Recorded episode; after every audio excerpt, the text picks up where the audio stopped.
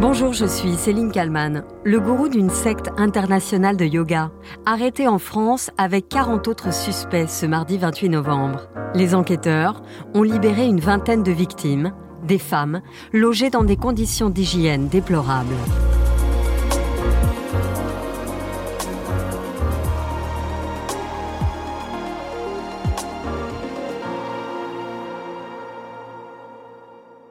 Nous parlez du démantèlement d'une secte de yoga tantrique en région parisienne. D'abord, est-ce que vous savez ce qu'est le yoga tantrique? Personnellement, je n'en avais aucune idée avant de me pencher sur ce sujet. Quand on cherche la définition, voici ce que l'on peut lire. Le yoga tantrique est une forme de yoga de tradition hindouiste, une technique de méditation destinée aux personnes qui cherchent des solutions pour vivre une sexualité épanouie. Il est aussi appelé le yoga de l'amour. Il peut donc se pratiquer en couple, c'est d'ailleurs la version la plus connue et la plus répandue. Dans l'affaire dont je vais vous parler aujourd'hui dans le titre à la une, il est question d'un réseau sectaire. Ce mardi 28 novembre, celui qui est considéré comme le chef spirituel de la fédération de yoga Atman a été arrêté. Il s'appelle Grégorian Bivolarou, c'est un Roumain de 71 ans. Cela faisait six ans qu'il était recherché par Interpol, l'Organisation internationale de police criminelle. Les 41 interpellations ont donc eu lieu notamment en Seine-et-Marne, dans le Val-de-Marne, à Paris et dans les Alpes-Maritimes. Comme l'ont révélé Libération et RFI, Grégorian Bivolarou a été arrêté dans une maison d'Ivry-sur-Seine, dans le Val-de-Marne. C'est dans cette maison, selon les témoignages de victimes, qu'il aurait fait venir ses fidèles pour des initiations sexuelles de yoga tantrique. Grégorian Bivolarou est loin d'être un inconnu, notamment dans son pays d'origine. Le gourou a déjà été condamné en Roumanie pour viol sur mineur. Le chef spirituel de la Fédération de Yoga Atman, une galaxie du tantrisme, est présente dans une trentaine de pays. En France, elle opère par le biais de l'association Yoga Intégral, présente à Paris, Nice et Poitiers. Derrière la promesse d'un contrôle des énergies érotiques, l'école de yoga Atman est suspectée d'avoir poussé des centaines de jeunes femmes à des orgies ou à des relations non consenties avec leur chef spirituel, Grégorian Bivolarou. Le correspondant en Inde de RFI et Libération, Sébastien Farsi, a enquêté et recueilli des témoignages édifiants, comme celui de Silke, pour qui tout commence en octobre 2019, dans une ville située au pied de l'Himalaya, Rishike, ville connue pour être une cité de pèlerinage. Cette Allemande, âgée alors de 21 ans, sort tout juste de l'université. Elle voyage. Lors d'un cours gratuit qui aborde le Tantra, elle raconte être fascinée. Voici ses propos tenus dans le journal Libération. J'ai donc fait toute la saison avec eux pendant six semaines. Dans cette école, il y a beaucoup d'enseignements sur les énergies, les dieux, les anges et les démons. Et cela a nouveau pour moi car je viens d'un milieu athéiste, sans aucune connexion avec la spiritualité. Le tantrisme ouvre aussi une porte sur la question de la sexualité, dont on ne parle pas ouvertement dans nos sociétés. Tout cela était donc neuf, excitant et intrigant. Silke raconte aussi à RFI qu'elle était très vulnérable car elle sortait de l'université et ne savait pas ce qu'elle voulait faire. Je cherchais un but à ma vie. Dans son enquête pour RFI, Sébastien Farsi raconte que Silke a continué à étudier pendant trois ans avec l'association MISA, le mouvement pour l'intégration spirituelle dans l'absolu, fondé par Grégoriane Bivolarou. Elle a déménagé ensuite en Roumanie, où elle a été notamment entraînée dans des pratiques sexuelles entre des étudiants. Puis un jour, elle est envoyée à Paris pour rencontrer le gourou. Des Roumains la séquestrent dans une maison de la banlieue parisienne pendant deux semaines. Silke affirme aussi qu'elle a dû avoir des relations sexuelles avec Grégorian Bivalorou à plusieurs reprises. La seconde fois qu'elle couche avec lui, elle raconte à RFI avoir vu quelque chose de terriblement choquant. Il a fait venir une mineure dans sa chambre, elle avait 16 ans. Elle était venue avec sa mère qui vivait dans l'école depuis des décennies. La fille était hongroise et a grandi au sein de l'école. Il n'y a pas eu de pénétration, mais du sexe oral. Et je l'ai entendu lui crier dessus pendant une demi-heure parce qu'elle ne voulait pas le faire assez longtemps. Et c'est à ce moment-là que j'ai senti que ce n'était pas normal. Selon la source proche de l'enquête qui a réussi à faire tomber le gourou, le Misa, rebaptisé Atman lors de son expansion hors de Roumanie, enseignait le Tantra Yoga dans le but de conditionner les victimes à accepter des relations sexuelles, et cela via des techniques de manipulation mentale visant à supprimer toute notion de consentement. La source judiciaire précise de nombreuses femmes de différentes nationalités déclaraient avoir été victimes des agissements de l'organisation MISA et de son leader. Lors de l'interpellation de Grégoriane Bivolarou et de ses complices, mardi 28 novembre, la police a libéré 26 jeunes femmes retenues dans des logements parisiens, dans des conditions d'hygiène déplorables. Bonjour Samuel Lepastier. Bonjour. Vous êtes psychanalyste, chercheur associé à l'Université Sorbonne Paris-Nord. Vous avez contribué euh, à l'ouvrage Secte paru chez PUF, Presse universitaire de France. Euh, on a appris hier donc le démantèlement d'une secte internationale de, yoga, la Fédération Atman, l'interpellation de son chef spirituel, euh, Grégoriane Bivolarou, et de 40 personnes. Il est question de yoga tantrique. Euh, est-ce que euh, ce terme est souvent synonyme de secte ou en tout cas est-ce que euh, c'est associé? Pas nécessairement. Ce qui est associé aux sectes, c'est l'idée de quelque chose de mystérieux. Le tantrisme est également associé à certaines pratiques sexuelles qui laissent à penser qu'on peut obtenir davantage de plaisir qu'avec une sexualité, disons, occidentale, mais ce n'est pas ce qui fait la secte. Ce qui fait la secte, c'est l'adhésion à un gourou. On pourra revenir là-dessus plus tard. C'est pas l'objet de la secte en tant que tel.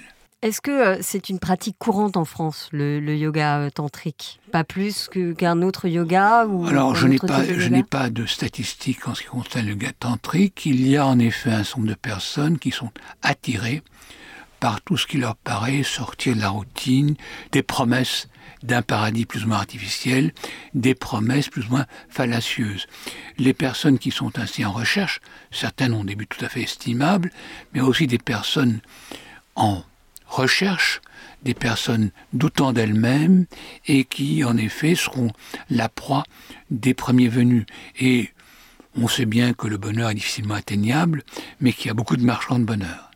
Grégoriane Bivolarou a été arrêtée dans le Val-de-Marne dans le cadre d'une information judiciaire qui avait été ouverte pour traite de personnes, séquestration euh, en bande organisée et viol. Il est présenté comme un gourou. Il avait d'ailleurs été euh, condamné euh, en Roumanie pour viol sur mineur. Quel est le profil de ce type de leader qui réussit finalement à, fédérer autour de lui? Au départ, effectivement, on s'était demandé la différence entre une secte et une religion. Or, nous voyons bien dans cet exemple que la secte n'a pas forcément un but religieux, mais en tout cas, la secte est une promesse d'un bonheur inatteignable par des voies ordinaires, mais là encore, ce qui distingue la secte d'un mouvement religieux minoritaire ou d'un mouvement politique idéaliste, c'est le culte du chef. Or, ce que fait le gourou, c'est qu'il prétend être l'alpha et l'oméga de tout il est le début, il se veut transcendant, il se veut échapper à l'immense humaine, et pour des personnes fragiles, son aspect transcendant va faire qu'ils vont le suivre, même quand on est extérieur, c'est très frappant, même si on des personnes qui disent des platitudes, des énormités, des contre-vérités. Justement, plus l'idée dit des choses en apparence insignifiantes, plus les adeptes vont croire que ce qu'il dit est une révélation. On pourrait dire que en réalité, dans tout mouvement où il y a comme cela un lien avec une autorité, il y a ce que les psychanalystes appellent un transfert, c'est-à-dire qu'on se retrouve enfant face à un adulte.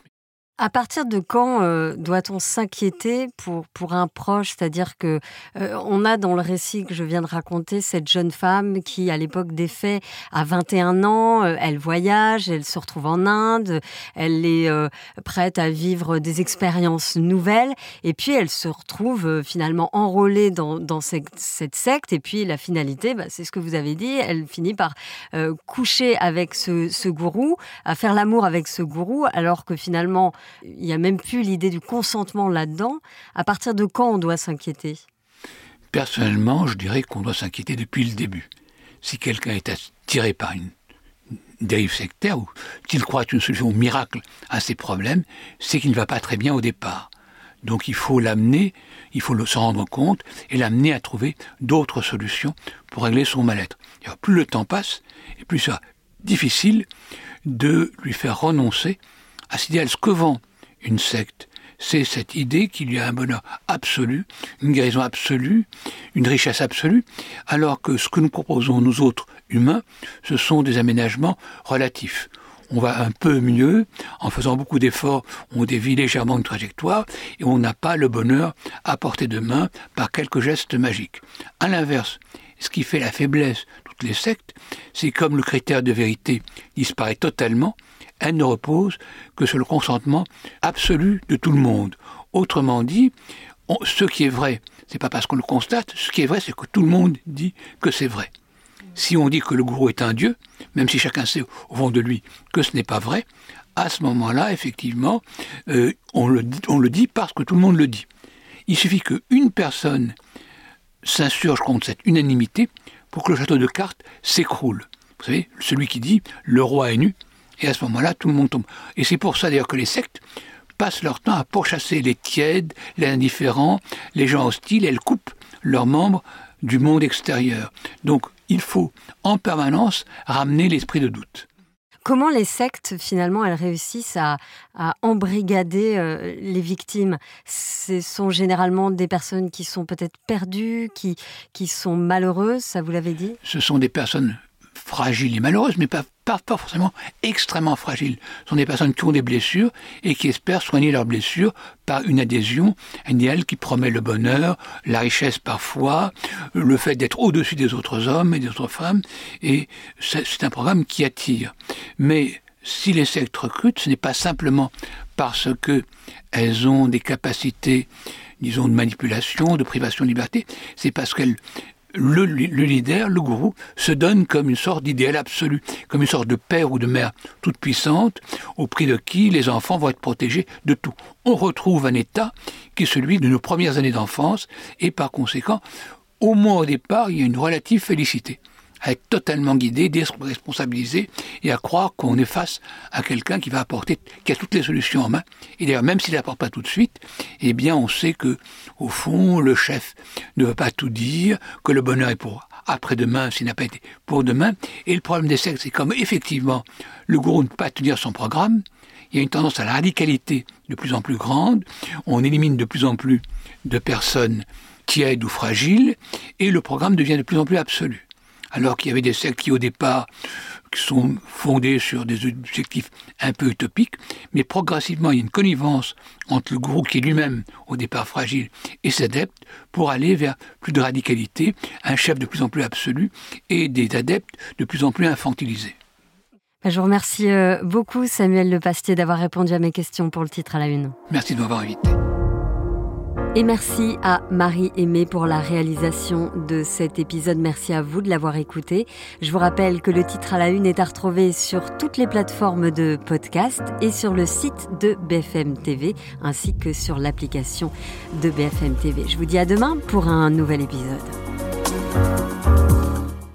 Vous avez aimé le titre à la une, alors découvrez la question info. Dans l'épisode du jour, on parle de la hausse du prix des transports à Paris durant les JO 2024. Alors que le ticket de métro va quasiment doubler durant cette période, pour quelles raisons le prix des transports à Paris augmente-t-il durant la période des Jeux? On pose la question à Nicolas Dumas, journaliste politique à BFM Paris Île-de-France. La question info, c'est à retrouver en podcast sur bfmtv.com et l'ensemble des plateformes d'écoute.